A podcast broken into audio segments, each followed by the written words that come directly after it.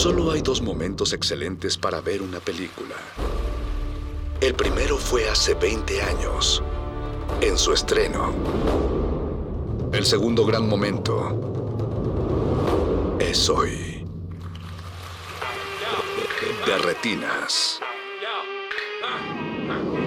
De, de- de- de.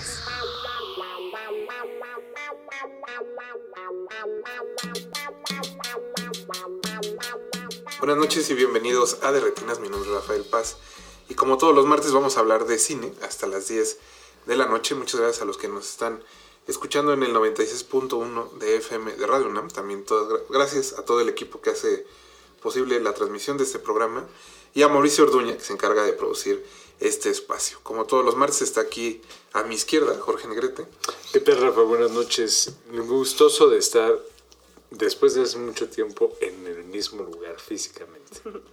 para grabar un programa de radio. Eh, Exactamente. exactamente. Y como bueno ya escucharon, está aquí Ana Laura Pérez. Ana, ¿cómo estás? Muy bien amigos, muchas gracias por invitarme. Estoy muy feliz de compartir espacio físico con ustedes. Pues el tema de esta noche es eh, la filmografía de Paul Thomas Anderson.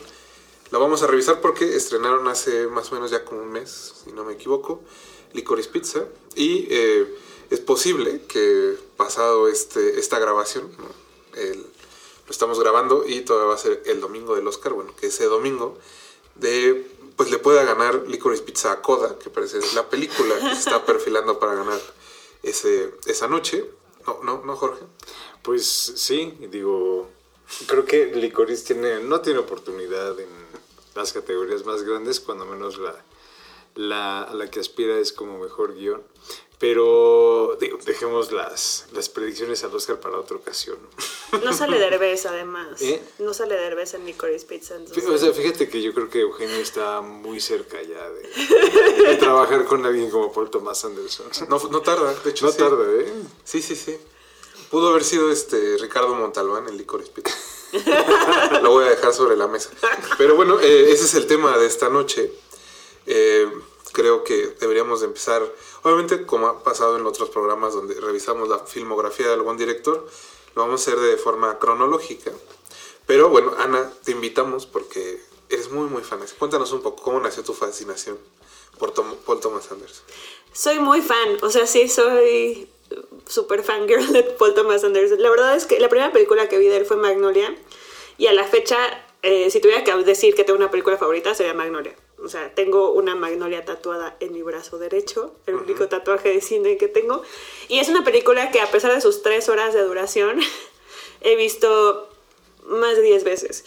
Y la verdad es que, pues, me, me sigue volando la cabeza acá que la veo y me sigue volando la cabeza todo lo que él hace y la manera en la que retrata como a sus personajes rotos. Ahora que estuve volviendo a ver las películas para esta bella ocasión, me puse a pensar mucho en eso, como en, en estos personajes rotos y cómo, ajá, cómo los retrata con mucho respeto y sin tratar de redimirlos. Entonces creo que eso es lo que me gusta tanto de Paul Thomas Anderson. Lo amo. O sea, para mí es así, mi Maradona del cine. Ahí, lo dije. Eh, Jorge, tengo la... Ahora que estaba viendo otra vez todas las películas, tengo eh, una pregunta para ti. ¿Qué tanto disfrutan los psicólogos la filmografía de Paul Thomas Anderson? Bueno, eh, te voy a contestar primero como, como ser humano, profesional. Pero, pero creo que va muy de la mano. Eh, digo, de, de entrada creo que hay como una...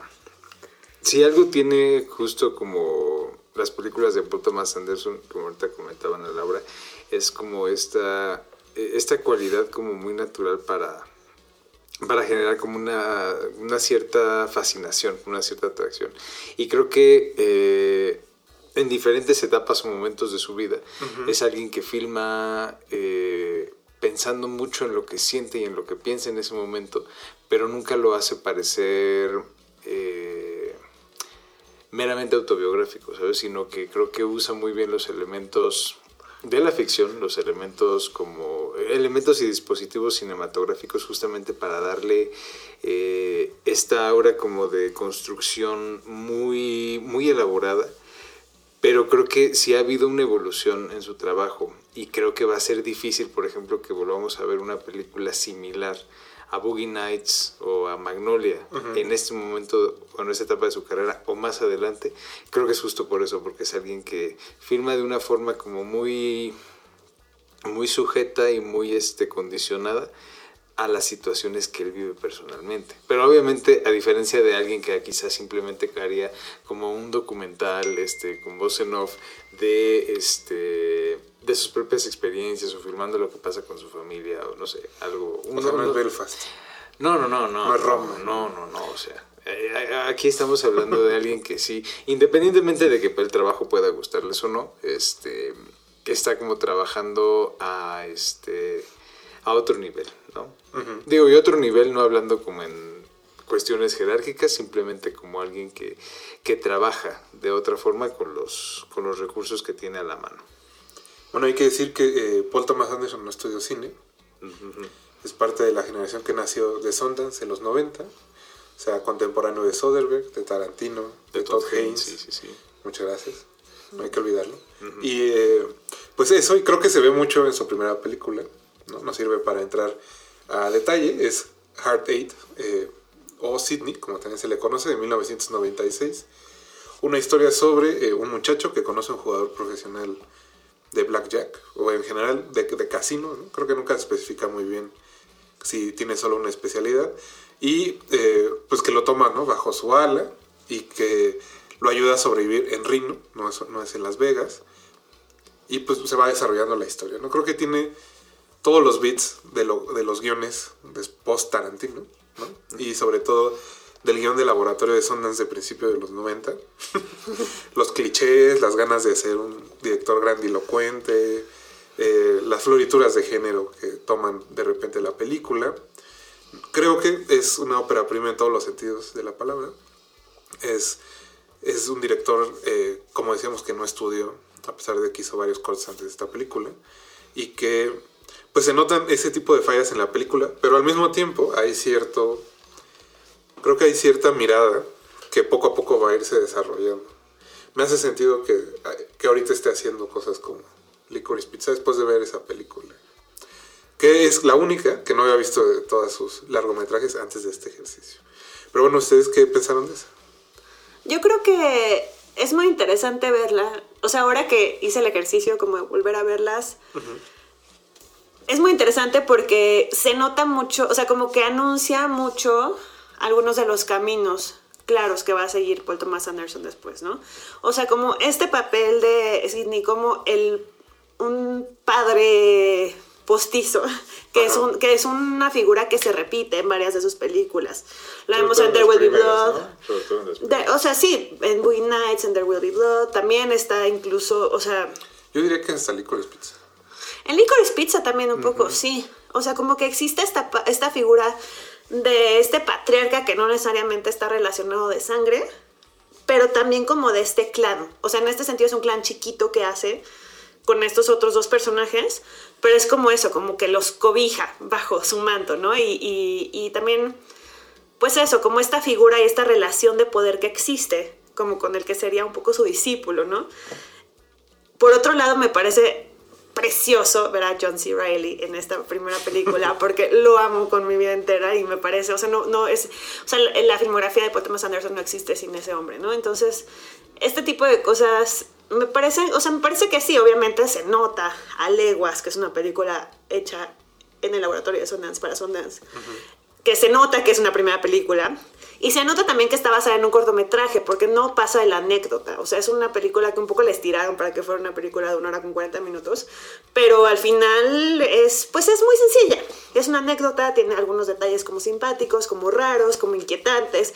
Mismas relaciones como violentas, en donde vemos esta ambivalencia entre, bueno, no, no ambivalencia, como este, esta violencia inherente en el, en el, al amor o sea, como estos datos ahí que están como un poco esparcidos, pero que ya conociendo el resto de su filmografía, pues se siente bonito y más como fan declarada que soy, pues se siente lindo como notar estos pequeños destellos de grandeza. Sí, lo dije. ¿Tú qué pensaste, Jorge?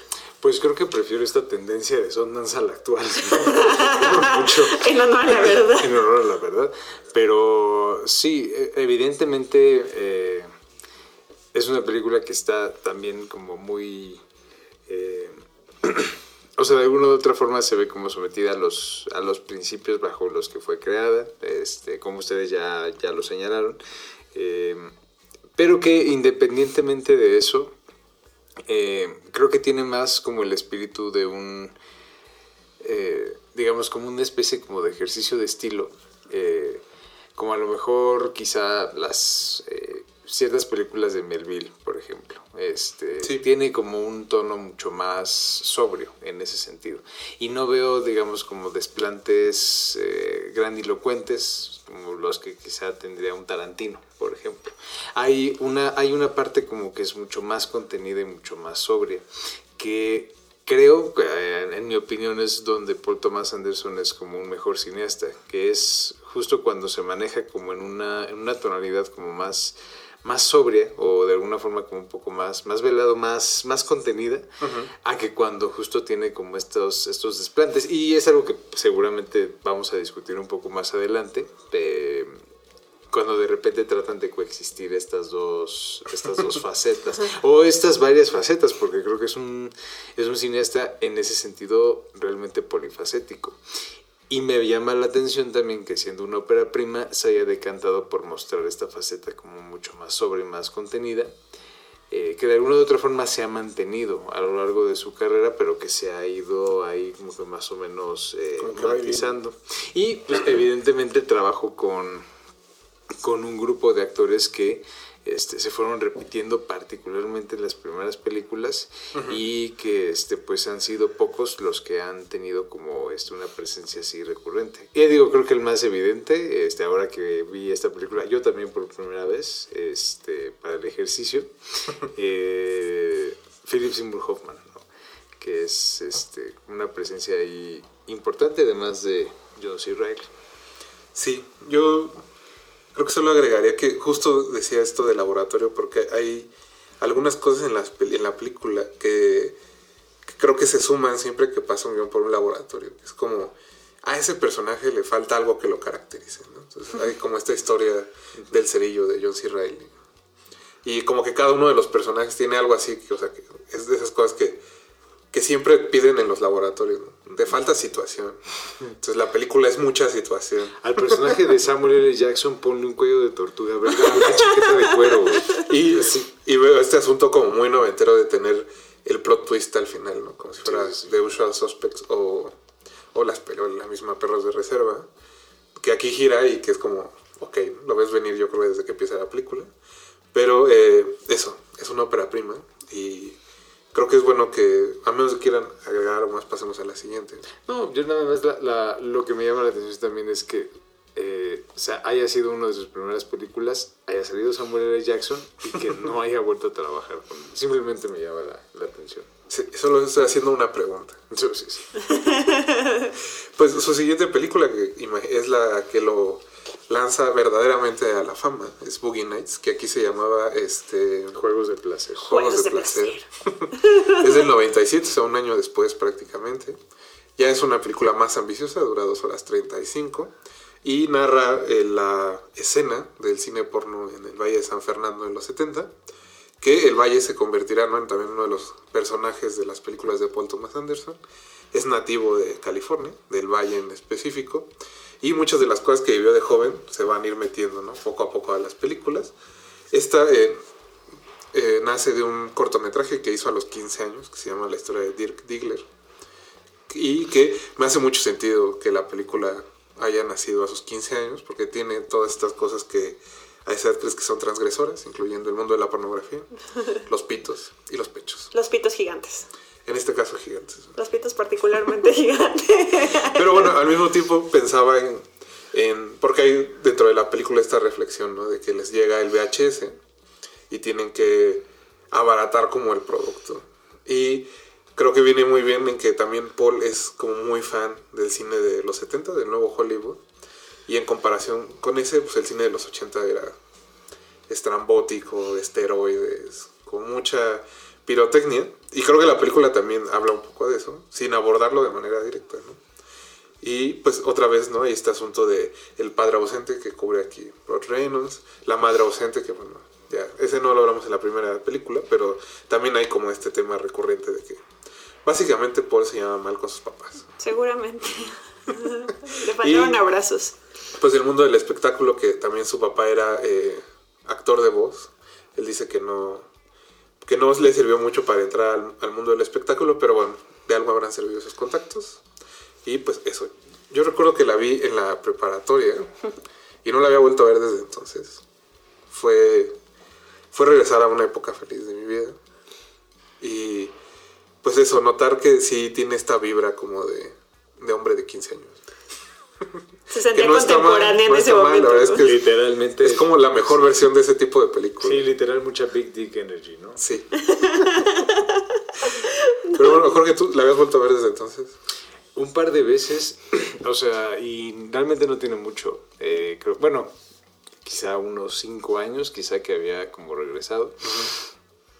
Y ahora que la, que la volví a ver, o sea, em, más allá como de la cuestión de la familia y más allá como de justo la cuestión como este transgresor, o supuestamente transgresora, como de mostrar la parte como de la, eh, de la pornografía, eh, algo que es, o sea, algo que me resulta como muy llamativo es como la naturaleza episódica Sí. que, que es básicamente lo que nutre otras películas más recientes como eh, Inherent Vice y particularmente Licorice Pizza. Pero aquí donde a lo mejor hay una cohesión como mucho más fuerte, digamos en Boogie Nights, en Licorice se siente como más, eh, mucho más laxo, como mucho más libre, tiene un flujo como muy diferente. Eh, no podría decir que ah, eh, como Boogie Nights tiene una cohesión más, más claro, más evidente, es una película mejor, pero sí es algo que digamos a, a nivel de cómo, de cómo estructura desde esa primera película, sí llama la atención. Y creo que tiene que ver con algo que comentabas justamente, como con esta, este bravado, esta... Este, eh, Siento que también este como... Hay como cierta competencia con sus contemporáneos, ¿no? con Sí. Soderbergh y con Tarantino de decir quién va a ser la, más, la película más ambiciosa de todos nosotros. Entonces aquí hay muchas historias en la película, transcurren como, como 10 años más o menos.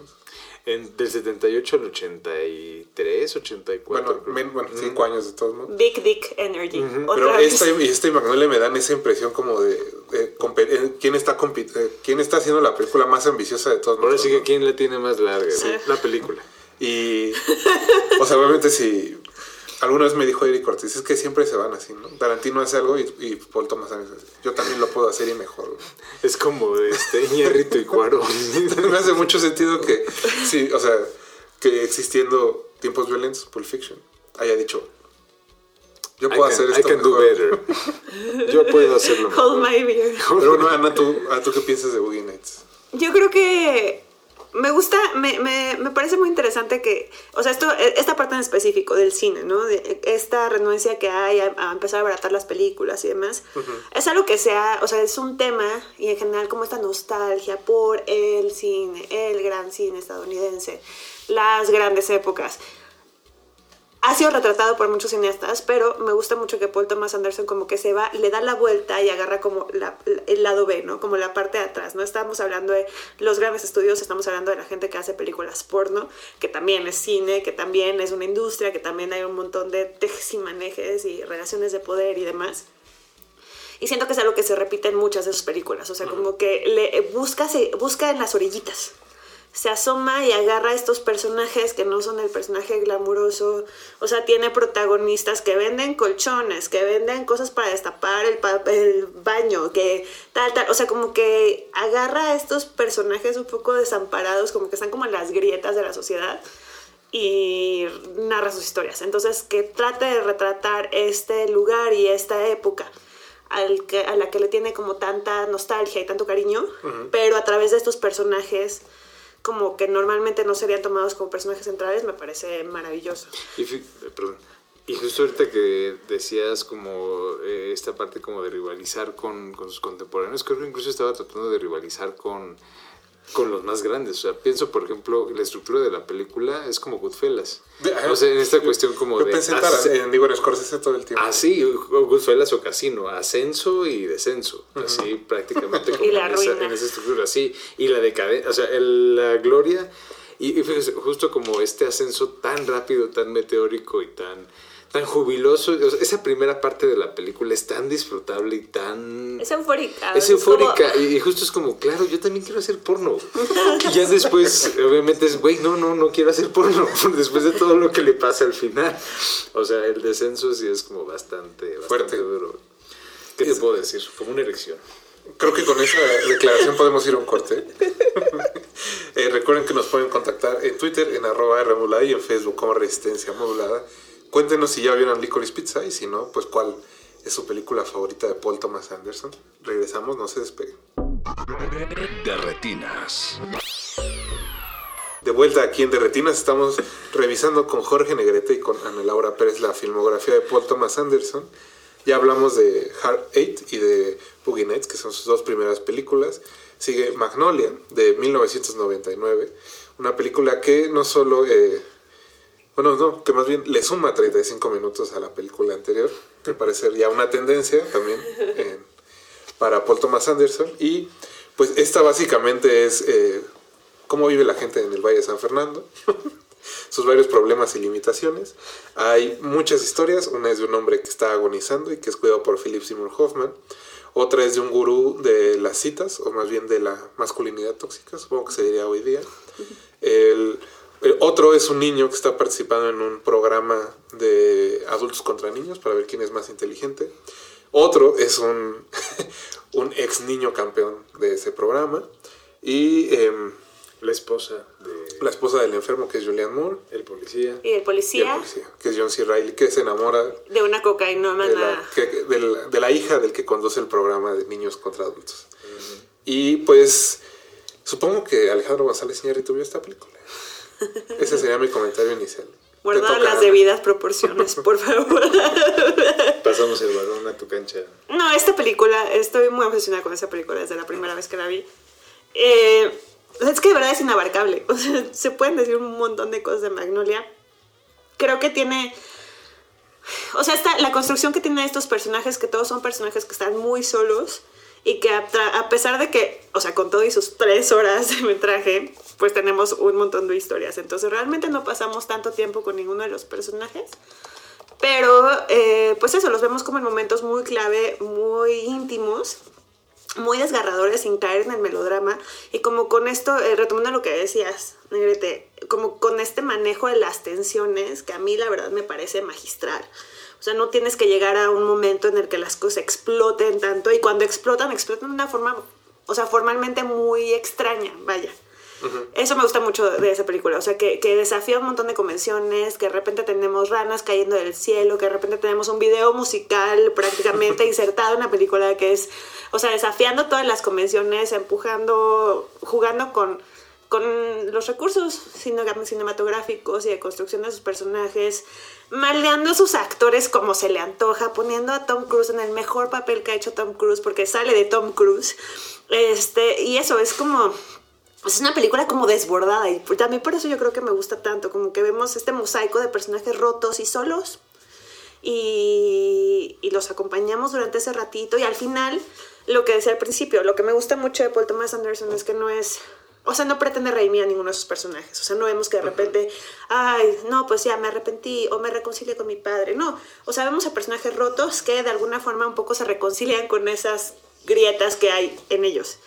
Eso, y el final, o sea, el final de Claudia Gator volteando a ver a la cámara mientras, o sea, también el uso de la música, como este momento en el que no tenemos que escuchar el diálogo, pero la música llega a sustituir este último momento, o sea, como que le da una predominancia a, esta, a estas otras cosas que normalmente son un poco colocadas en segundo plano cuando el diálogo es tan predominante como en el cine convencional, ¿no? Entonces como que eso, agarra cosas experimentales, agarra cosas clásicas, tradicionales y hace una de las mejores películas que jamás se han hecho en la vida, si me permiten decirlo. Y si no me permiten, de todas maneras lo diré. Porque tengo a Magnolia tatuada en el brazo, entonces se vale. Creo Eso. que después de eso van a empezar a llover ranas. Yo le- leía por ahí que este que la última hora de la película prácticamente la tuvo que reeditar porque nadie la entendía. O sea, aparte de esta como estructura complicada de tiempos y de cómo se van cruzando los caminos, eh, creo que se nota todavía un poco en la película final. Y se vuelve como Estas ganas como de, de todavía, eh, de esta ambición que estábamos diciendo que había, hay como en sus primeras, yo diría que las primeras tres películas y que poco a poco eh, se va a ir, y va a ir cambiando por cierta sutileza, como que aprender que el tener más personajes no hace mejor a la película, o el tener más líneas temporales no hace mejor a la película, y que se va a ir destilando hasta que pues, en Licorice Pizza en la realidad ya nada más es estar con los personajes, ¿no? básicamente. Y eso, aquí creo que todavía funciona bastante bien. O sea, también lo escuchaba hace rato en una entrevista, decía que volvió a ver la película y él le hubiera quitado, o sea, hoy día le quitaría media hora. Pero que en ese entonces pues era muchacho y tenía ganas de hacer una peliculota. Se siente, Jorge. Y vaya peliculota, ¿eh? porque digo, independientemente de las de la duración, de las historias y de todo eso, creo que algo ahorita justamente que estabas como describiendo eh, cada uno de los personajes, creo que de alguna u otra forma habla como de esta... mm, eh, todos y cada uno de ellos representan de alguna u otra forma una faceta diferente, como del mismo cineasta. Y un momento, o sea, particularmente claro de, digamos, como de, de fragmentación en ese sentido.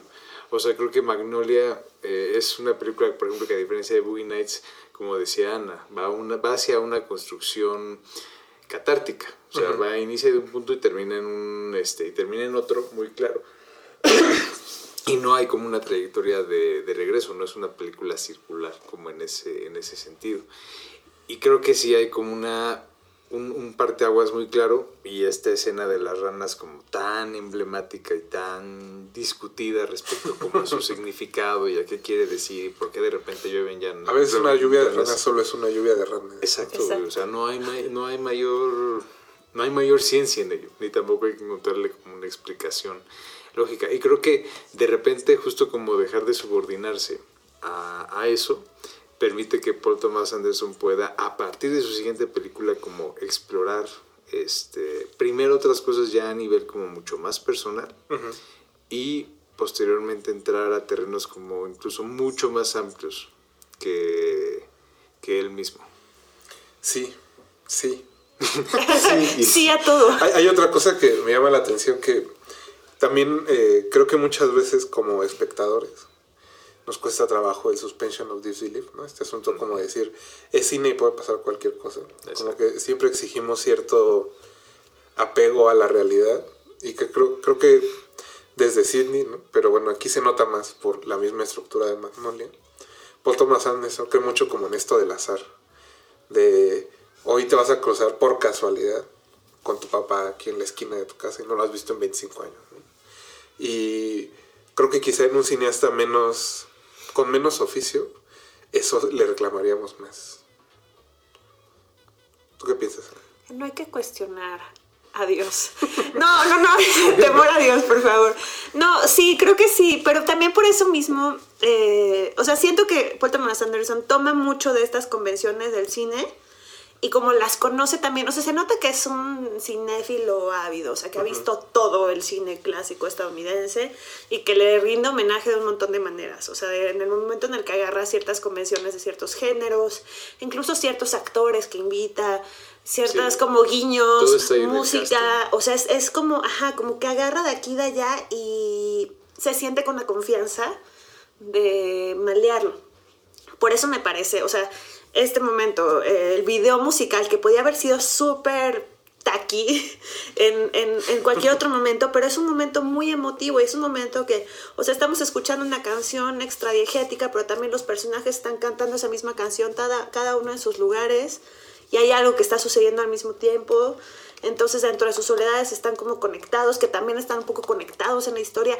O sea, como que logra, como que se aventura a hacerlo, pero se aventura con mucho conocimiento y con mucho manejo de, pues de todo. O sea, esos planos secuencia impresionantes, que al final eso es algo que me gusta mucho y que son cosas que no, no vienen a, a deslumbrar por deslumbrar, sino que sostienen la historia.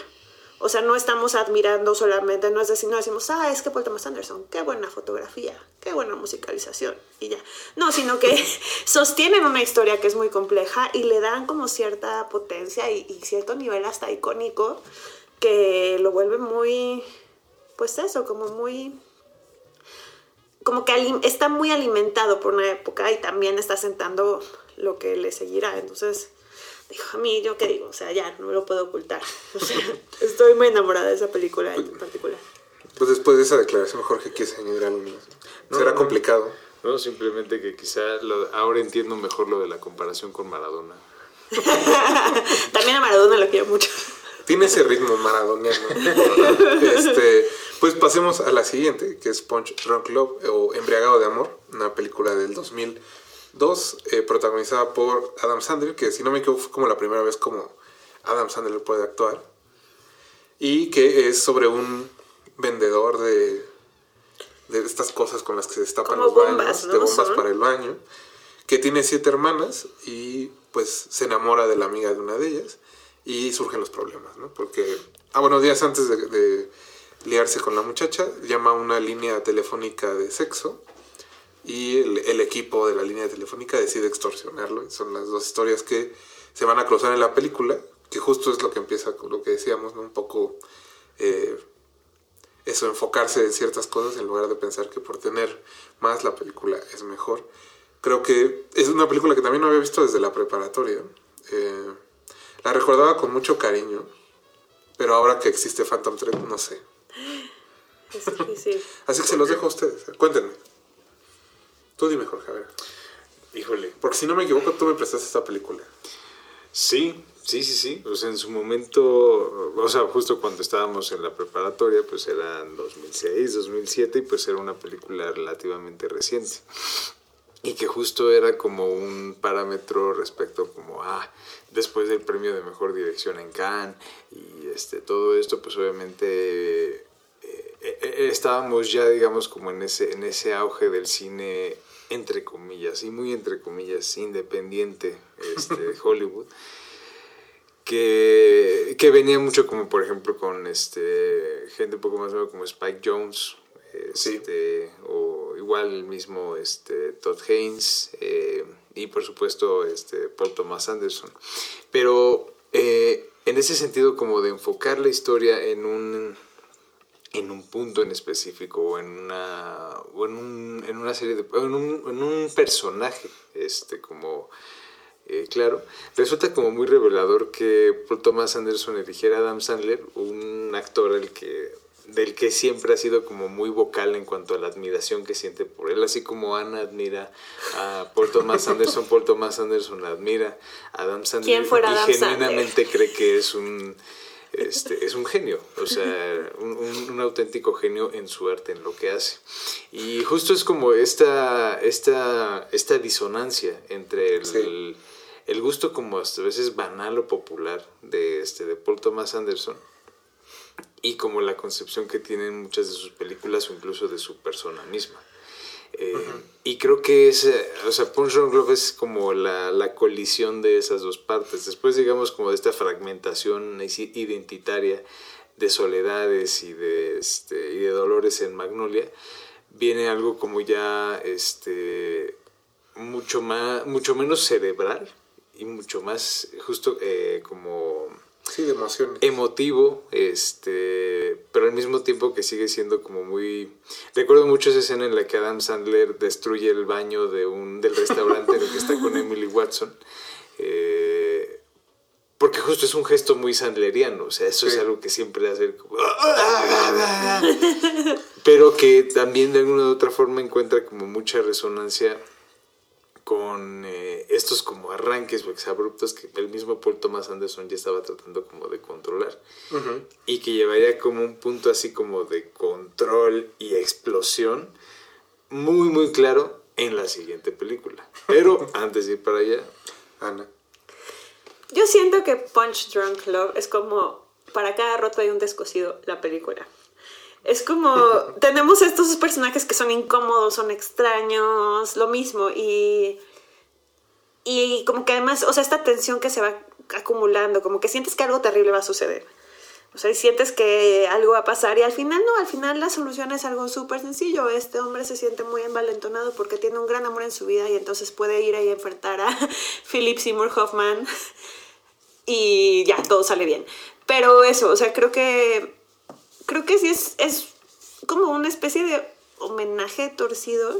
O sea, como que hizo su propia comedia romántica agarrando a Adam Sandler, poniéndolo en estos momentos raros, extremos, pero también llevándolo como a un límite al que nadie más llevaría a Adam Sandler, ¿no? O sea, esta escena en la que, en la, que las, la pareja va a cometer el acto carnal por primera vez. Y están como eh, diciéndose cosas increíbles, como de te quiero masticar los ojos y te quiero, que es algo que de verdad, o sea, cuando estás con una persona a la que amas, a veces sí le quieres masticar los ojos, a veces sí, a veces sí tienes como este impulso.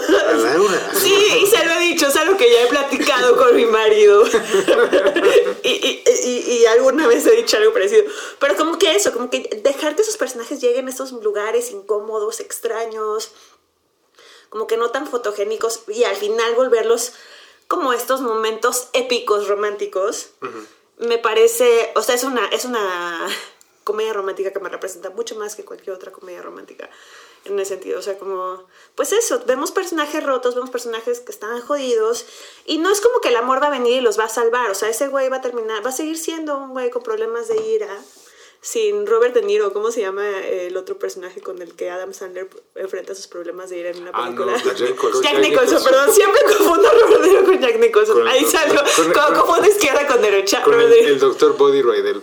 es como, Body es Rydell. como un, este, un spin-off de esa película, pero sí eso, como que no se, no se van a arreglar, van a seguir siendo raros, van a seguir siendo incómodos, pero eso no significa que no puedan serlo acompañados, y eso es muy bonito.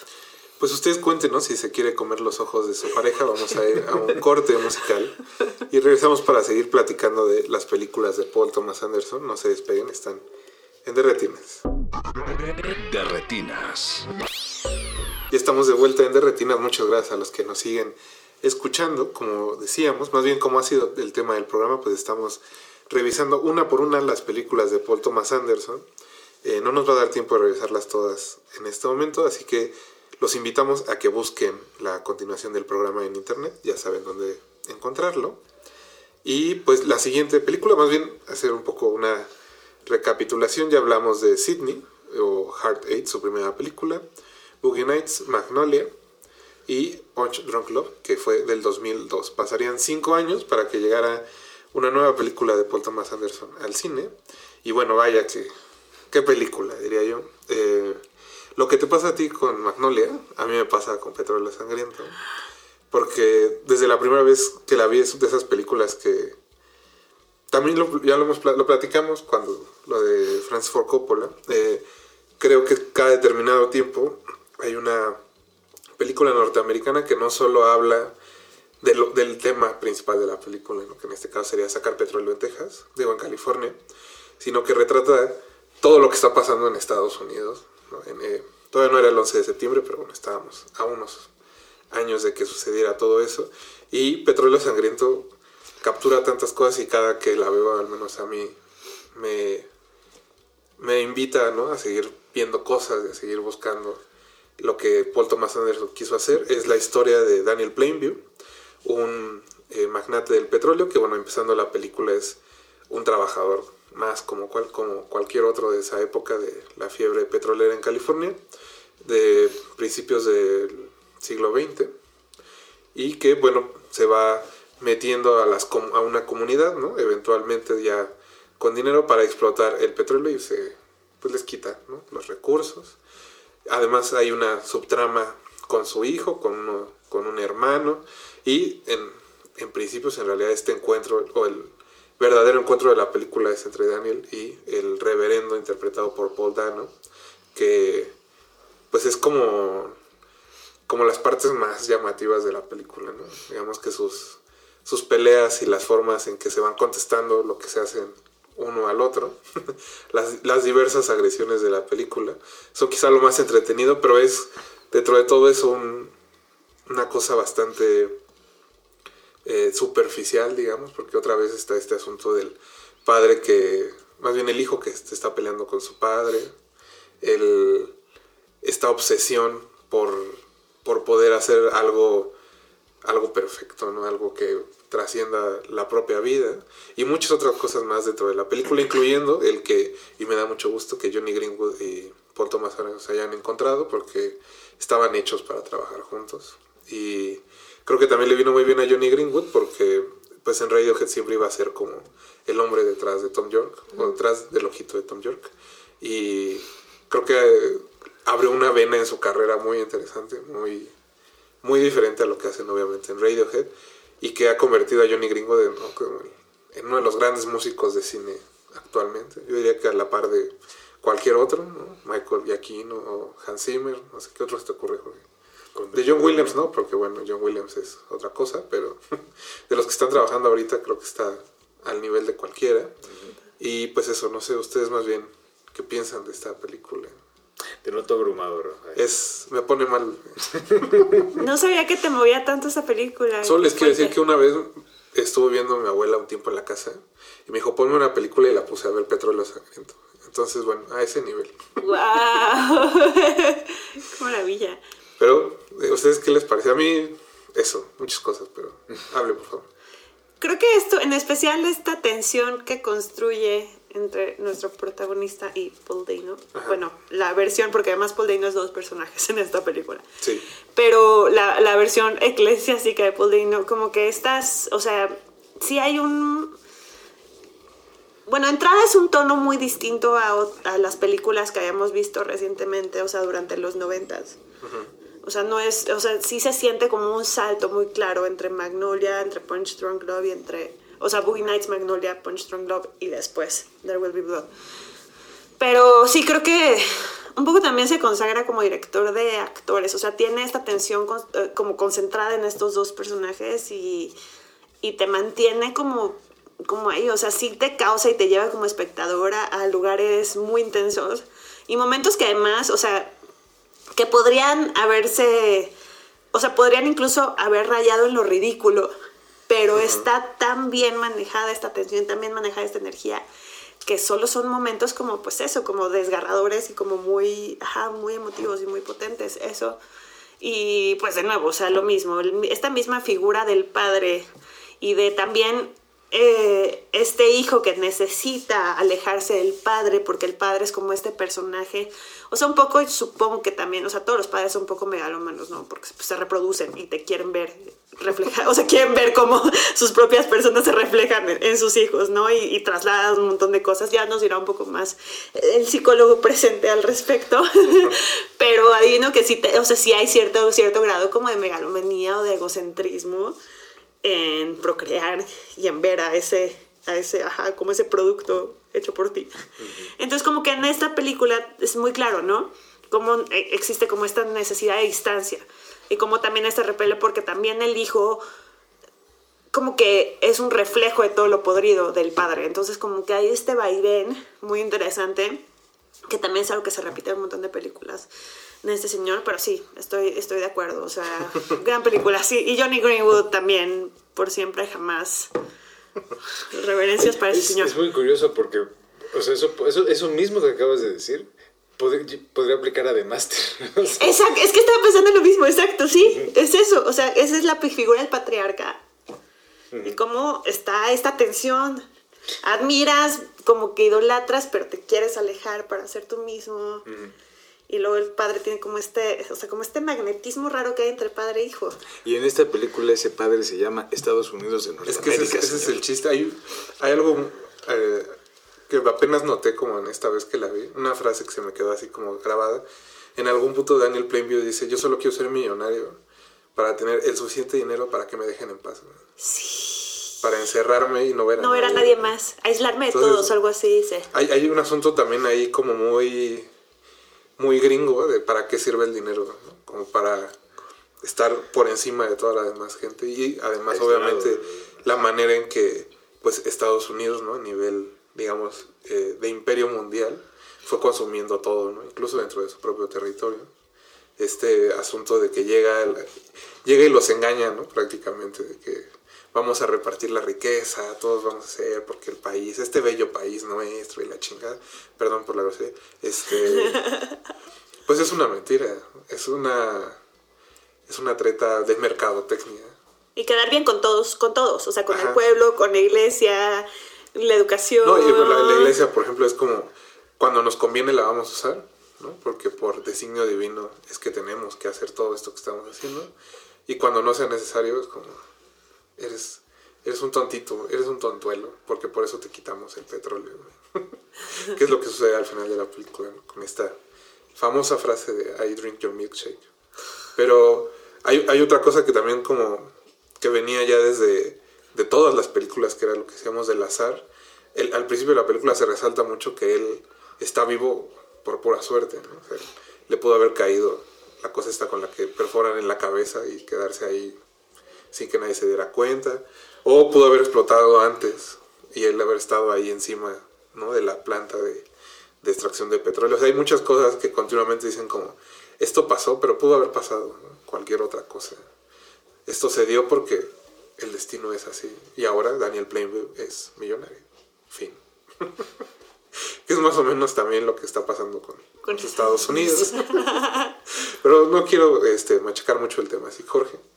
No, pues yo realmente no tengo como mucho que, que agregar en ese sentido.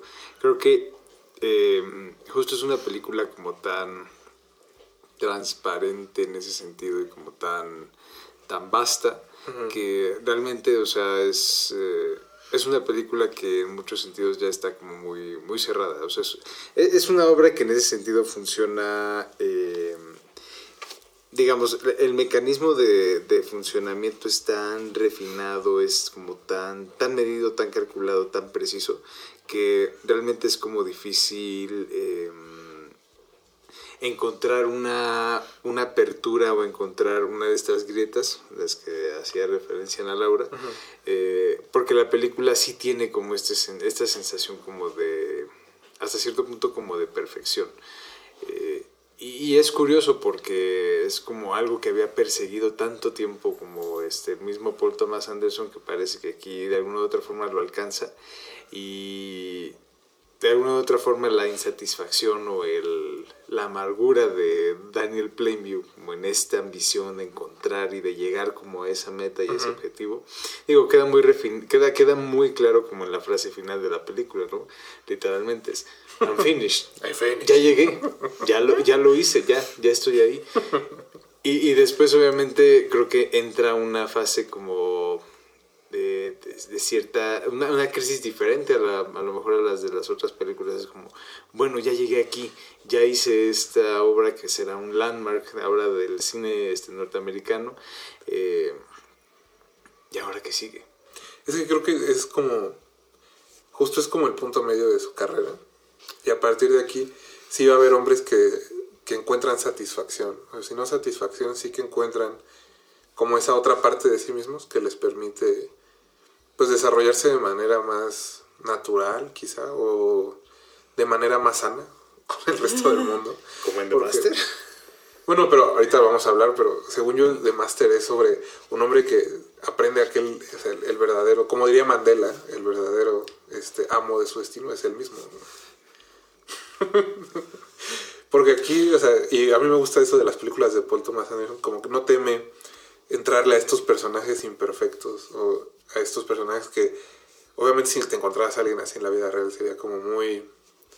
sería una mala persona pero gracias a la manera en que él cuenta la película y sobre todo a esta profundidad que tiene Daniel Day-Lewis como de poderle dar dimensión a los personajes con la forma en que hablan o la forma en que mueven las manos, ¿sabes? Como hay unas cosas que son como muy tontas, pero que, que eso hace que el personaje empiece a tener como capas y que al final entiendas que a pesar de que logró su sueño de tener este lugar donde aislarse del mundo y parece estar feliz, en realidad lo único que estaba esperando era tener otro rival, ¿no? Y es el hijo al final.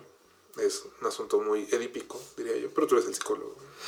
Pero ya lo dijeron. Ahí, eh, solo quería añadir que, bueno, yo leí la, la novela en que se, que se basó el guion de Petróleo Sangriento, que se llama Petróleo, de Upton Sinclair, y creo que no hay... Es completamente diferente a lo que sucede en la película. Eh, es una novela socialista, porque Upton Sinclair era socialista y era comunista, y que en el personaje de Daniel Plainview en la novela encuentra y se vuelve bueno gracias al hijo y se vuelve un pues dona toda su, su riqueza a los trabajadores. Uh, Así que chiste. Mis respetos para el señor Upton Sinclair. Pero eh, creo que el trabajo es completamente diferente. No es como. Es solo el punto de partida. Y recuerdo mucho ese, ese año, el que fue 2008, la entrega del Oscar que yo pensé que iba a ganar mejor película y ganó Sin lugar para los débiles. Y fu- fue, todo un shock. Pero bueno, también ¿no? es otra película que creo con el tiempo ha ido creciendo, la de los Coen. Y que más bien mostró Petróleo Sangriento lo que iba a venir para Paul Thomas Anderson. Y que pues creo que sigue estando ahí como arriba ¿no? de los cineastas de su generación. Sí, sí es su graduación, ¿no, Jorge? Ya lo decíamos, creo que no. Ya era muy difícil como para él pensar hacia dónde más ir. Y creo que con cada película ha ido como reduciendo elementos. Sí. Y este, sí, aplicando quizá esta. Muchas de las enseñanzas que quizá uno no va teniendo solo como cineasta, sino como, como persona. Madurando. Exacto. De retinas.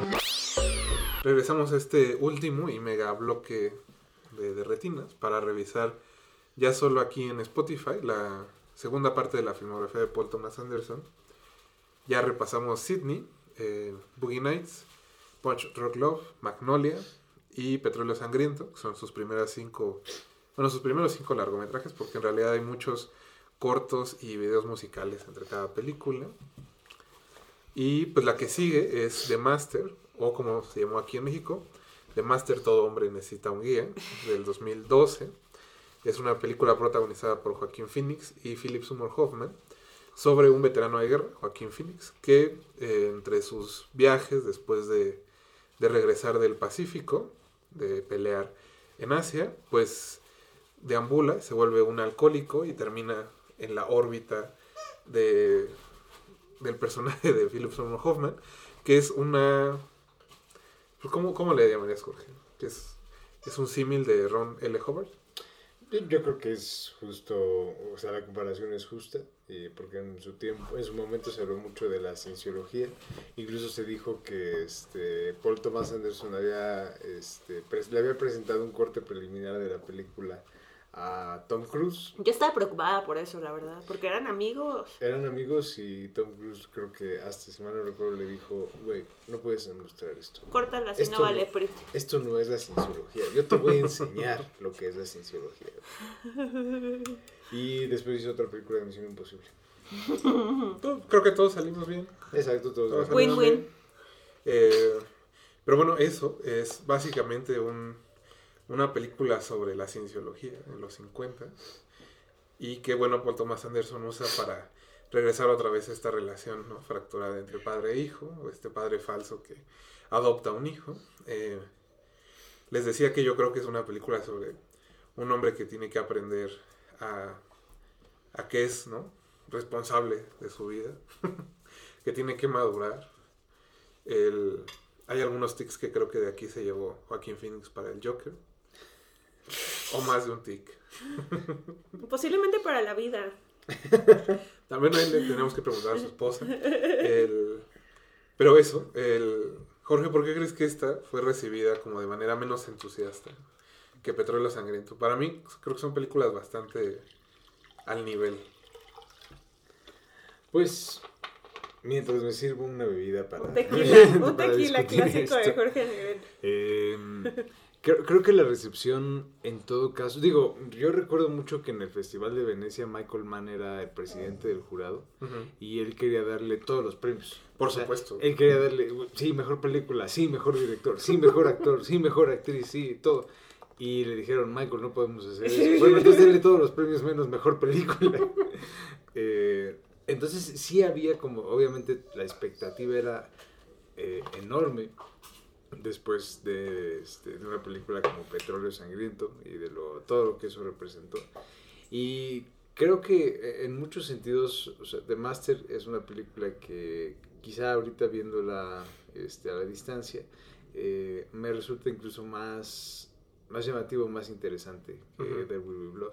No necesariamente una película mejor bajo el estándar que queramos, pero sí definitivamente una que incluso cala o va a un punto más, más profundo. Si quizá de Blood estaba hablando como de conceptos más grandes en esta, en esta concepción o esta noción como mucho más grandilocuente, en The Master había como un esfuerzo por ir a un nivel como mucho más interno, como mucho más... Eh,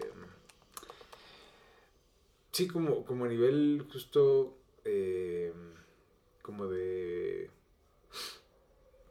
de psique, o sea, explorar un territorio de la psique y de la mano de un actor como tan tan apropiado para ello como Joaquín Phoenix y alguien que de alguna u otra forma es como un actor que tiene un control muy muy refinado ya a esas alturas de su oficio, que era Philip Seymour Hoffman. O sea, de alguna u otra forma es como Joaquín Phoenix es un actor sí de método, pero muy visceral Sí. Philip Seymour Hoffman es un actor que puede darlo todo. O sea, que es capaz como de explorar toda la todo, todo el rango este, como emocional, puede explorar toda esa, todas esas facetas.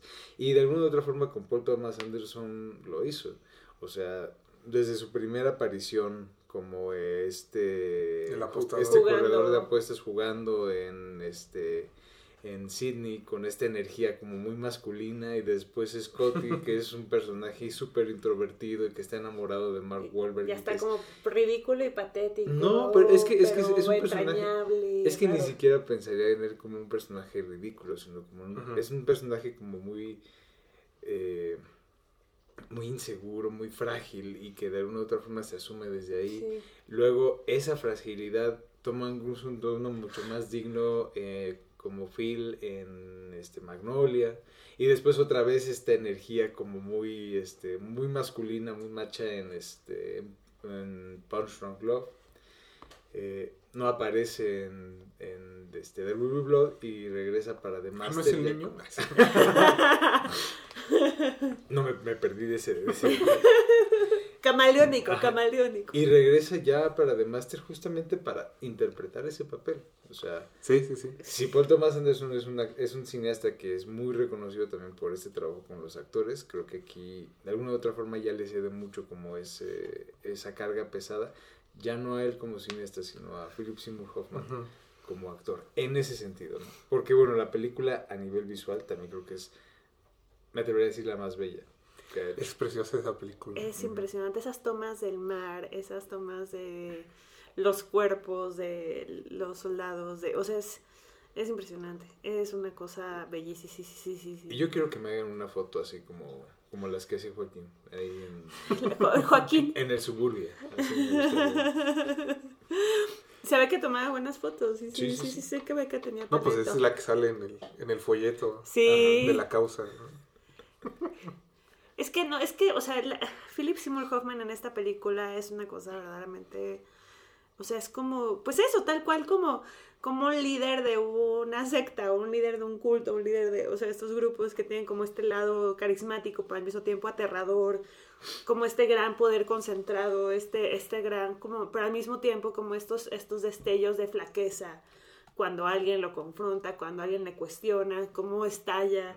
O sea, como que, que, que, también es algo que me parece, o sea, ahora viéndolo, yo durante este año tuve una pequeña obsesión con todo el caso de Keith Ranier.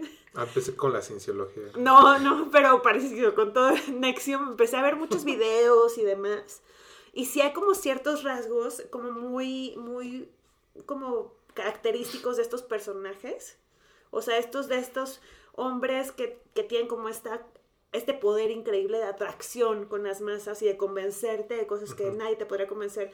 Y siento que Philip Seymour Hoffman sí traduce eso.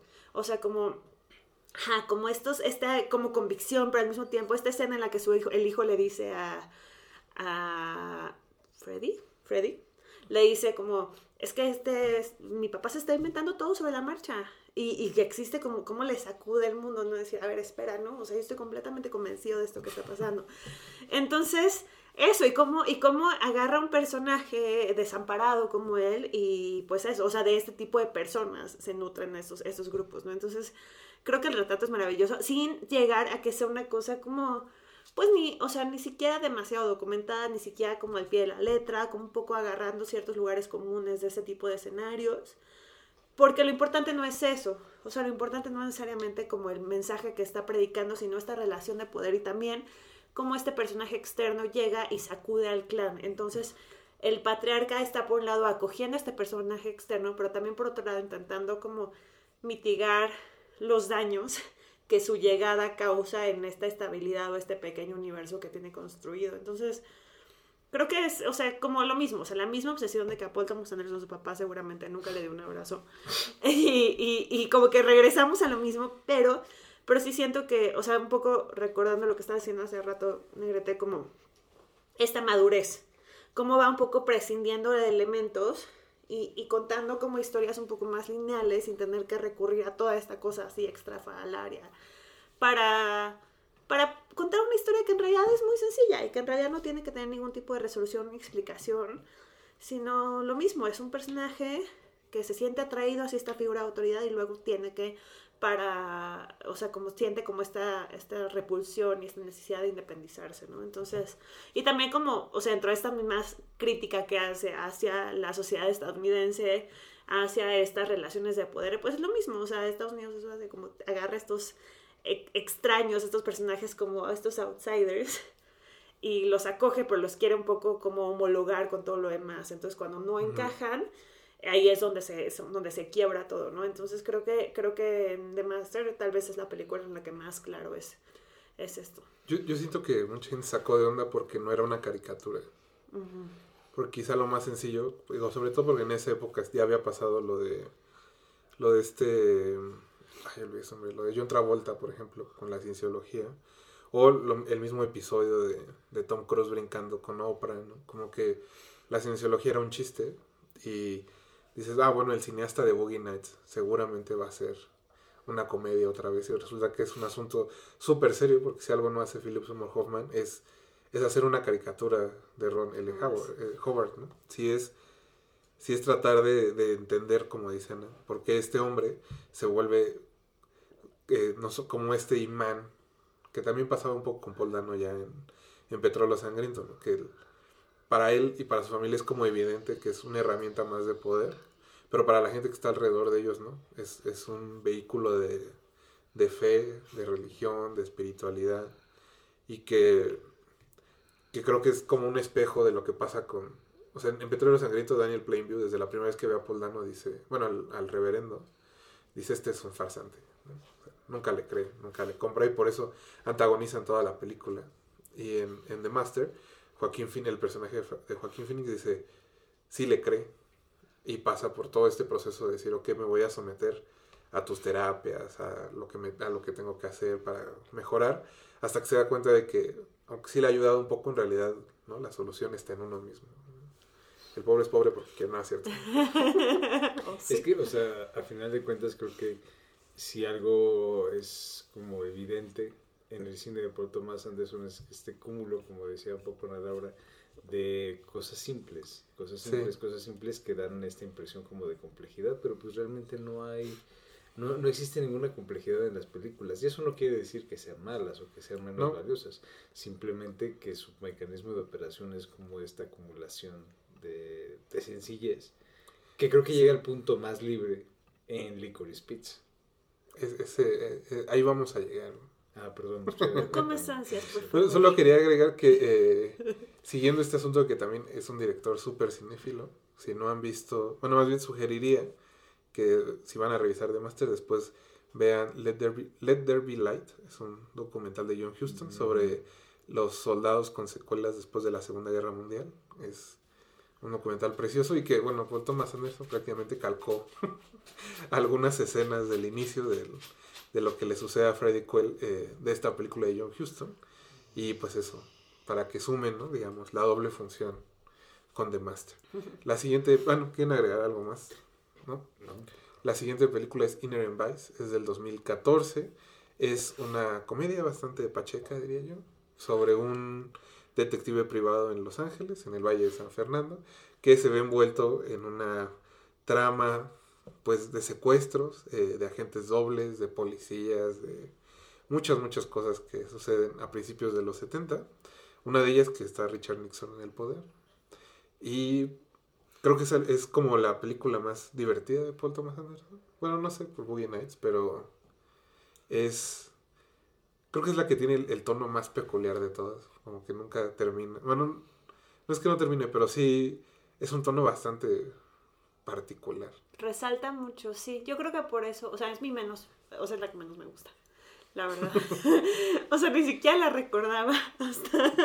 ni siquiera recordaba su existencia hasta que ahora estábamos viendo. Ahí pasamos de Maradona a Cuauhtémoc Blanco. Un poco sí. Aunque también le tengo su cariñito a Cuauhtémoc Blanco. No, por eso lo digo. Pero, pero, pero sí creo que, ajá, como que tiene un tono distinto, como que intenta hacer otra cosa.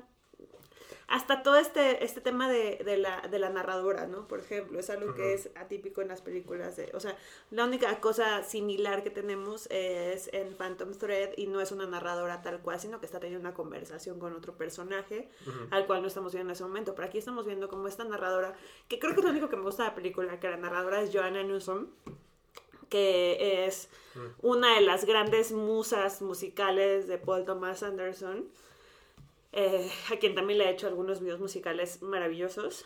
Pero sí, la verdad es que no tengo mucho que decir acerca de esta película. O sea, se me hace tal cual como una stoner movie. Sí, pero al final el detective resuelve las cosas porque hay un viejo dicho ¿no? en el barrio, como la suerte del Pacheco.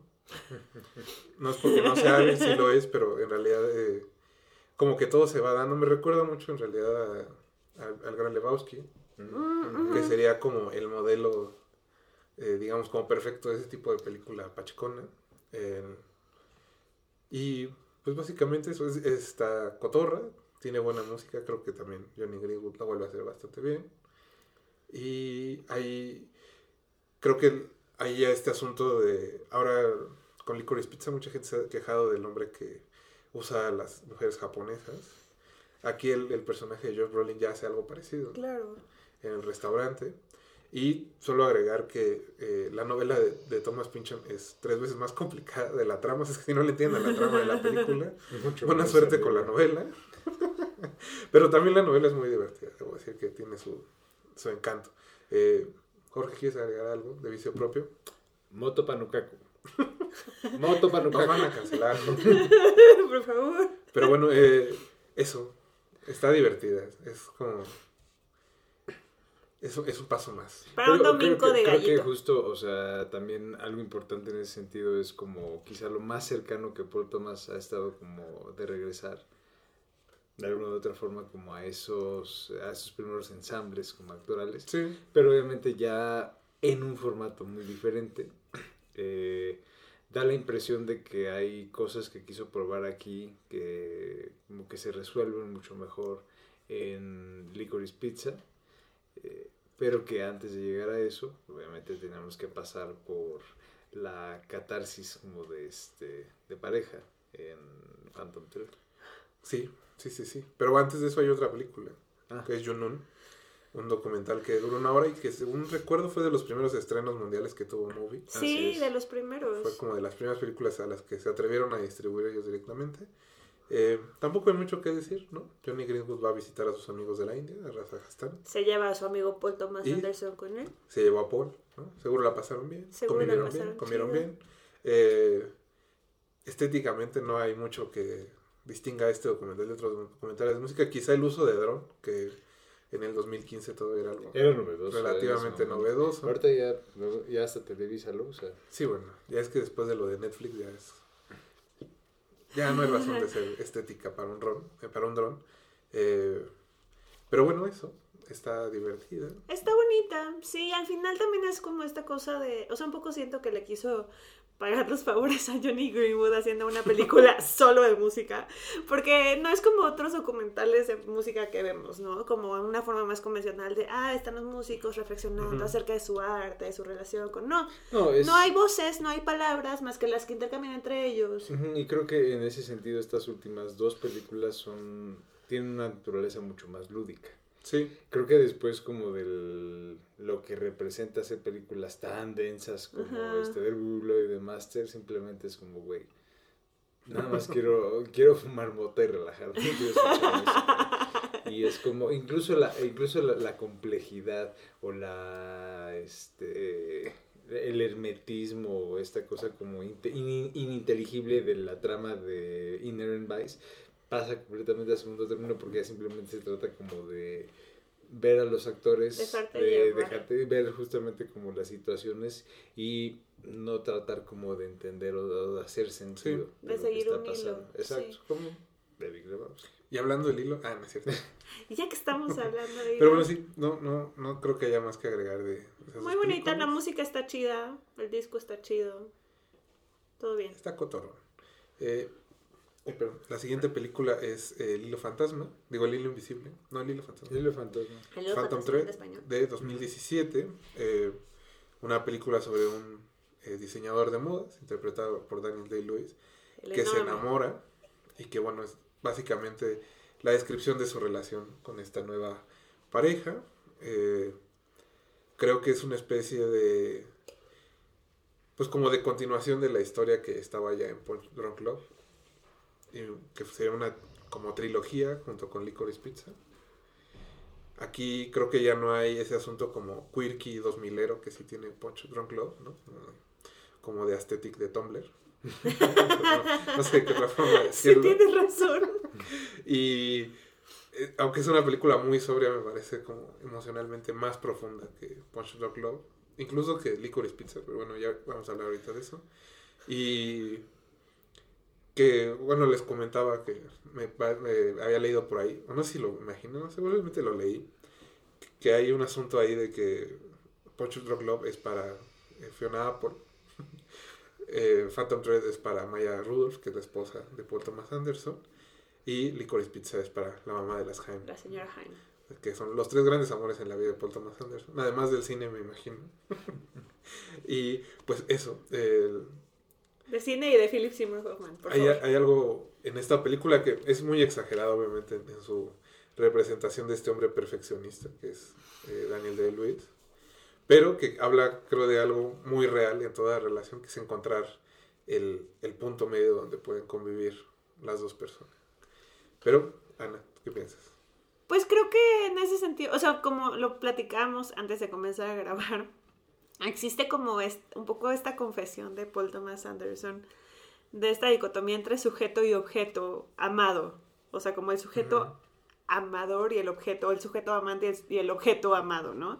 En este, o sea, y lo lleva al límite en esta relación entre este personaje que es el que toma absolutamente todas las decisiones y esta mujer que no es más que su maniquí o su musa también, o sea, y, y como este eh, objeto de, de admiración, pero que puede ser también desechable, que puede ser reemplazado en cualquier momento. Y cómo existe esta, eh, pues eso, como esta relación de poder, que para que pueda existir una, una relación amorosa como tal, tiene que ser revertida de alguna manera. Entonces, pues obviamente está llevado al mega límite, pero a mí me parece una, una película bellísima. Me parece como este, ajá, como este retrato muy honesto, muy crudo de, pues esto, estas relaciones de poder que están presentes en cualquier relación de pareja que pueda existir. O sea, siempre hay una relación de poder. Ya lo dijo Foucault, ya lo hemos visto en todos los que hemos estado casados o arrejuntados en algún momento de nuestras vidas. Eh, pero sí, creo que es, o sea, es una película que también es desgarradoramente bella, o sea, es todos los planos son perfectos, como que un poco parece que es una película que el mismo protagonista, o sea, estamos re- respondiendo a la lógica del mismo protagonista, entonces llega este otro personaje que no solamente irrumpe en su vida cotidiana, sino también en su psique, también en sus emociones, también en como todo tiene ordenado, tiene ordenado todo dentro de su mundo, entonces en ese momento empieza a despojarlo un poco de su poder hasta que él decide como voluntariamente ceder ese poder, que a mí me parece una cosa preciosa, la verdad, o sea, es una película brutal, pero no, es que es, o sea, y sí, ahora viéndolas, no le tenía tanto cariño como a Punch Drunk Love, pero ahora que las volví a ver en orden, sí se nota una madurez tremenda, o sea, y, y cómo, pues eso, cómo representa esta relación de pareja y la vuelve como muy entrañable y muy conmovedora a pesar de que en realidad es algo brutal, o sea, pero pues también es eso, como siento que estaba viendo hace poco un video acerca de como esta tendencia de cancelar a Paul Thomas Anderson, ¿no? Y, y cómo decir, a ver, o sea, Phantom Thread no es una apología de, ah, sí, envenena a tu pareja, Sí. pero sino que es una mirada frontal de la violencia que puede haber en una pareja y que normalmente hay, de la- las relaciones de poder y de cómo a pesar de eso uno va sorteándolas para encontrar un equilibrio si es que lo quiere hacer. Entonces creo que eso es bellísimo y en ese sentido me encanta, o sea, porque sí siento que también, o sea, ahí voy a entrar como a un lugar súper común, pero como que Paul Thomas Anderson no le tiene miedo a entrarle a esos temas que pueden ser como incómodos y que pueden ser, pero que en realidad son parte de la complejidad humana y que anularlos termina siendo como, pues hasta aburrido, entonces me gusta, me gusta que a este tipo de historias como atrevidas que se meten con algo que, pues que es tan peligroso y tan rudo como la idea de envenenar a tu pareja para que, para que lo aguantes y para que se aguanten mutuamente. Entonces, eso, morderle los ojos a tu pareja, todo eso. Normalicemos las cosas raras del amor. Eso. Desde comerle los ojos hasta envenenarlos. No, pero es que sí, sí es una exageración, pero que habla de cierta verdad. Y que creo que es algo que se repite continuamente en las películas, ¿no? Estos personajes que decíamos, que no son modelos a seguir y que creo que a veces cierta, cierto sector del público los toma de manera muy literal. Que, o sea, no está diciendo compórtate como Daniel Plainview. o- Está bien romper el baño del restaurante, ama la pareja, o sea, no. Y pero eso no significa que no pueda llegar a, a lugares que se sientan verdaderos. Creo que es el caso de esta película. Y que también eh, pues le da la oportunidad a Daniel Day-Lewis de hacer un papel mucho más como contenido. Porque estaba ya un poco en asuntos como Lincoln. ¿no? Nine. Nine. Oh, bueno, eh, ya se me ha olvidado esa película. Recuerdo desbloqueado, sí. Y qué bonito que se vuelven a encontrar, ¿no? Y al final, pues, eh, creo que también al principio de la película, por ejemplo, está esta amante anterior que tiene Daniel de Luis, que su hermana la corre prácticamente. Como, para correrla le damos un vestido. Sí, dale un vestido, como si fuera una simple transacción comercial, como con cualquier otro cliente. Y que el personaje de, de Vicky Cripps, pues, encuentra cómo, cómo eh, trascender más allá de esa etiqueta de ser como la novia o la musa en turno y que tiene que ver justo con lo que dice Ana, de toda relación tiene ese ese vaivén de te toca a ti, me toca a mí, son como los puntos de acuerdo en el que se tienen que, a los que se tienen que llegar y por eso no me sorprende si de verdad esta es una película inspirada por su matrimonio con Maya Rudolph, que se ve muy buena onda, pero es una mujer con carácter. Sí, no, no por nada tiene como este don de interpretar como este mujeres como Beyoncé, Whitney Houston, Sí, Girls. pero eh, no se quieren agregar algo más sobre No, el hilo que ya fantasma. cubrieron cubrieron este a, ¿cómo se dice? a cabalidad. Maravillosa Este, musicalización también. De nuevo. Una vez, más, una vez más lo volvió a hacer. Y pues, eh, ahora sí que fueron otros cinco años, más o menos, 17, 2001, Mm, cinco años. Sí, no, cuatro, ¿no? Cuatro, Bueno, porque salió el año 17, pasado. eh, para su siguiente película, Licorice Pizza, que es la que está nominada al Oscar, y que es la historia de dos adolescentes, bueno, ahorita ya vamos a discutir si son adolescentes o no, que viven en el Valle de San Fernando, se conocen en un día que están tomando foto- fotografías en la escuela del muchacho, y que el personaje de Alana Jaime es como el asistente del fotógrafo, y a partir de ahí se... Es como un año la película, más o menos. ¿Cuánto tiempo transcurre? ¿Como un año? Más o menos. un Yo año, creo que más o sí, menos, más o sí. menos. Pues es la historia de ese año y de cómo ellos terminan por relacionarse. Eh, como les decía, creo que es una, una especie como de cierre a esa trilogía de gente que se enamora dentro de las películas de Paul Thomas Anderson. Aquí lo que me parece interesante es cómo el personaje, no solo porque lo interpreta el hijo de Philip Seymour Hoffman, este Cooper Hoffman, un niño que según Paul Thomas Anderson conoce, y bueno, le creo obviamente, que Dice que desde lo que es un bebé por, por, por la relación que tenía con su padre. Eh, creo que mucha gente ha querido ver una especie como de doble de Philip en Cooper y no es precisamente... Sí hay algunos gestos y algunos manierismos que obviamente son propios de su padre y que se le deben de haber imprimido ¿no? en la memoria, pero creo que son dos actores totalmente diferentes. ¿no? Sí. Philip siempre tuvo cierta como melancolía en las cosas en que hacía.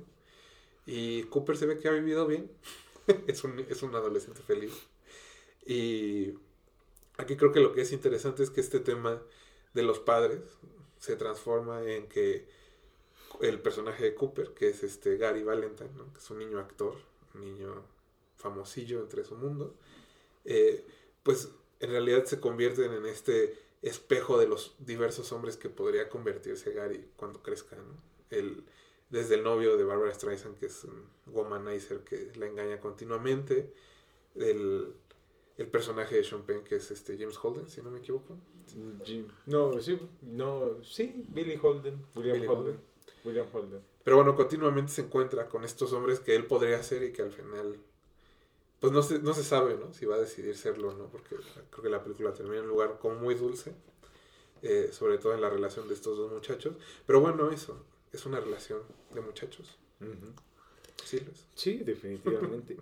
o sea, y creo que justo, o sea, lo que me llama más la atención como de la película es la, ya comentaba un poco hace rato, la naturaleza episódica y creo que es una película más, eh, en ese sentido, muy televisiva. O sea, la, la construcción de la película yace como en la en la idea de si estos dos personajes en algún momento van a hacerlo, van a, van a besarse, van a ser pareja. Es como la nana Fan y, este, el señor Sheffield. ¿En qué momento van a llegar a concretarlo? O sea, y es como vamos así episodio tras episodio. Esta, esta lectura que le das como a los hombres que puede ser Cooper también me parece como muy, eh, muy sensata en ese sentido yo lo que había visto era como esta parte en la que eh, eran como episodios o diferentes como capítulos con personajes. Ahora este, ahora tal, ahora. Hoy presentamos el capítulo de. Hoy presentamos. Date prisa, este, Goku. Hoy presentamos la gasolina eh, con invitado especial Bradley Cooper. Sí, claro. O sea, creo que tiene eso como este. Fue algo a lo que me remitió inmediatamente. Además de que, bueno, desde el inicio, justo como esta cosa de que es niño actor, hay una cercanía mucho más clara con la televisión, sí. con el cine. Eh, y eso creo que queda como muy, muy latente en toda la película. De hecho, hay John C. Reilly hace un cameo como Herman Monster Así que ah, es muy, muy breve, pero es, es, irreconocible, es irreconocible la voz este, en ese momento. Entonces, creo que eso, y también el hecho de que los personajes sean como mucho más mundanos y mucho más terrenales, estos dos chicos que tienen un carisma así enorme, pero que no son estrellas de cine. Que se sienten, creo que se sienten reales. Exacto, y es algo que en televisión, en una serie de televisión, como esas que Paul Thomas Anderson creció viendo. Como Zendaya. Eres Digo, como Euphoria. Como Zendaya, igualito, naturalito como Euphoria. No, bueno, es la parte contraria de, sí, es totalmente lo opuesto, o sea, la gente se ve como en Licorice Pizza, no como en Euphoria. es que sí, eso es increíble, eso es precioso. O sea, Alana Haim que la verdad, o sea... Con sus dientes, con, con los dientes así que le dijeron los cirujanos, oye, oye, mi, oye, mi vida, te, te arreglo los dientes. Le han ofrecido, Y es como, ya, güey, no, o sea, así estoy bien, gracias. No, y a Cooper le sale acné continuamente. Está que es algo que cualquier hombre que haya sufrido de eso... Lo sabemos. Crean. Lo sabemos, lo sabemos. Se agradece ver acné en la pantalla. Se agradece ver la pancita de la naja. Se agradece bien dientes chuecos en pantalla. Es lo, no, es que es eso. O sea, Además, se nota, yo no sé si Ana Jaime es una gran actriz o si el papel estuvo hecho perfectamente a la medida de Ana Jaime, pero... Yo creo que los dos, ¿eh? ella, ella nunca había actuado. Y ella, o sea, alguna vez le comentó a Paul Thomas Anderson como, ah, me gustaría actuar. Y de repente, meses después, se le mandó el guion de una película. Entonces, creo que, oja, sí, como que esta película es un poco, no sé, como que tiene una frescura. O sea, sus dos protagonistas son personas que no habían hecho cine jamás. Eh, con quienes además tiene esta relación como de mucha confianza, o sea, con, con Jaime, con la banda, ha estado trabajando desde hace muchos años haciendo videos musicales, tiene una relación como muy familiar. Él, bueno, amaba, era, amaba a la mamá de las Jaime porque fue su maestro en la primaria. Entonces hay como una cierta familiaridad ahí.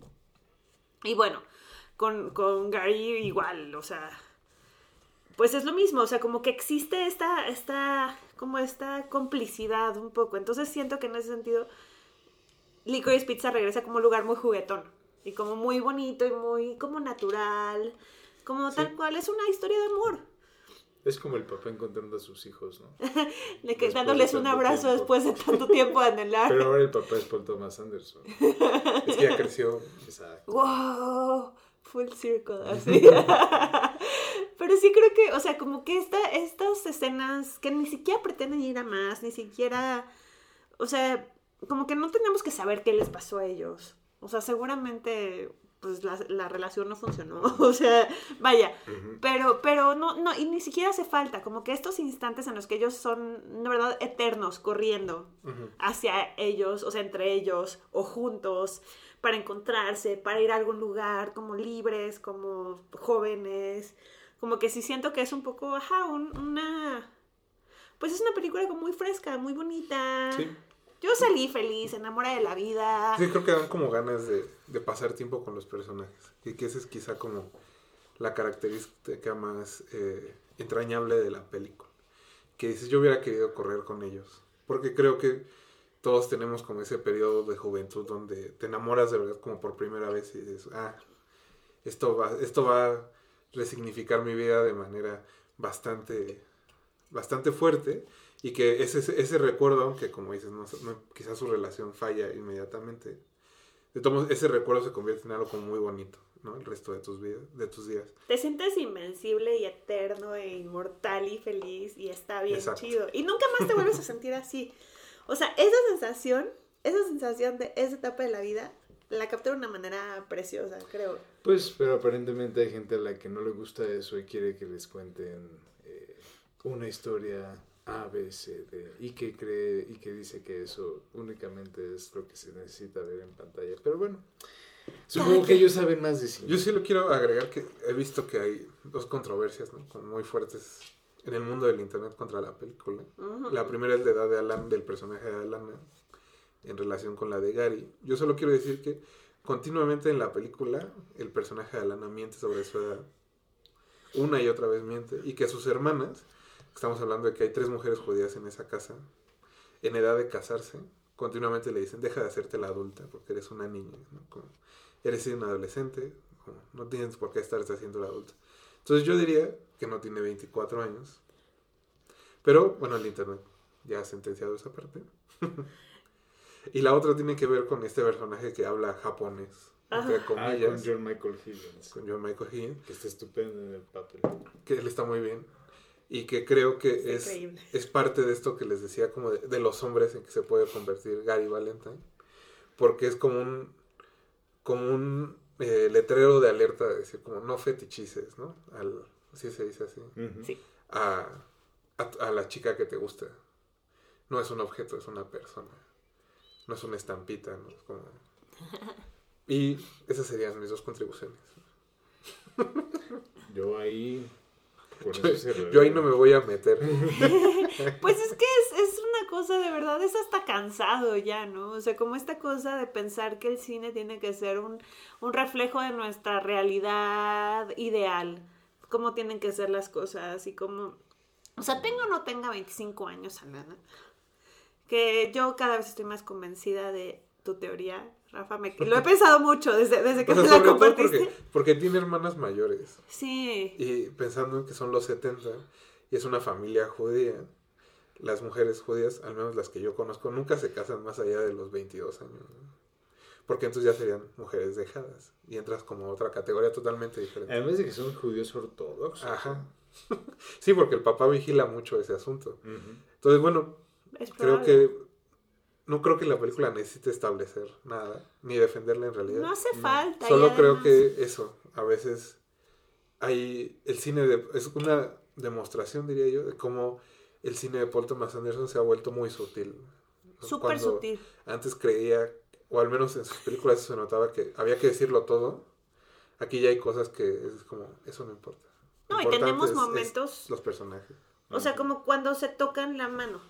O sea, Sí. o cuando, o cuando Gary ni siquiera se atreve a tocarla, ¿no? Pone su mano encima de ella pero hay esta distancia, como esta cosa de, ajá, como de fantasía, como de un poco la toco y va a desaparecer, no sé, o sea, como que esta sensación que no necesitamos explicarla. Ojalá final. que Paul Thomas Anderson se siga escuchando a sí mismo para hacer películas y no a la gente que le pide que haga cosas serias. A ver qué, a ver qué sigue. A mí en realidad me da como mucha curiosidad saber. Lo, lo mismo que con, con Quentin, ¿sabes? Como después de estas dos películas, ¿qué van a hacer?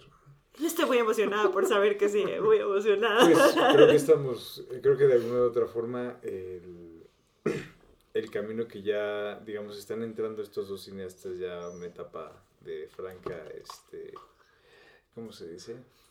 Pues ya, o sea, como de plena madurez, quizá incluso ya enf- enfilándose hacia la senectud. ¡Ay, qué senectud! Sí, Pues ya. unos años más y están en el Tigre Arden. Sí, sí, sí. ¿Qué les pasa, senectud? Pues ya están, ya están grandes. Entonces, eh, digo, es cuestión de tiempo, sobre todo considerando que Paul Thomas Anderson es un cine- es un cineasta que filma cada cuatro o cinco años. Y bueno, Tarantino Si bien nos va. con la misma temporalidad. O sea, entonces, eh, no es descabido pensar que en una o dos películas ya vamos a estar... Qué curioso que el hombre de esa generación que se convirtió en el más prolífico es Steven Soderbergh. Ese Yo hubiera pensado caso. lo contrario. Pero bueno, ese es otro programa. Ese es otro programa. Eh, Ana, pues muchas gracias por haber venido. Cuéntale a la gente dónde te puede localizar. Me pueden leer en Luchadoras, me pueden leer en Butacancha y en Twitter como arroba ay-ana-laura. Jorge, ¿a ti cómo te pueden encontrar?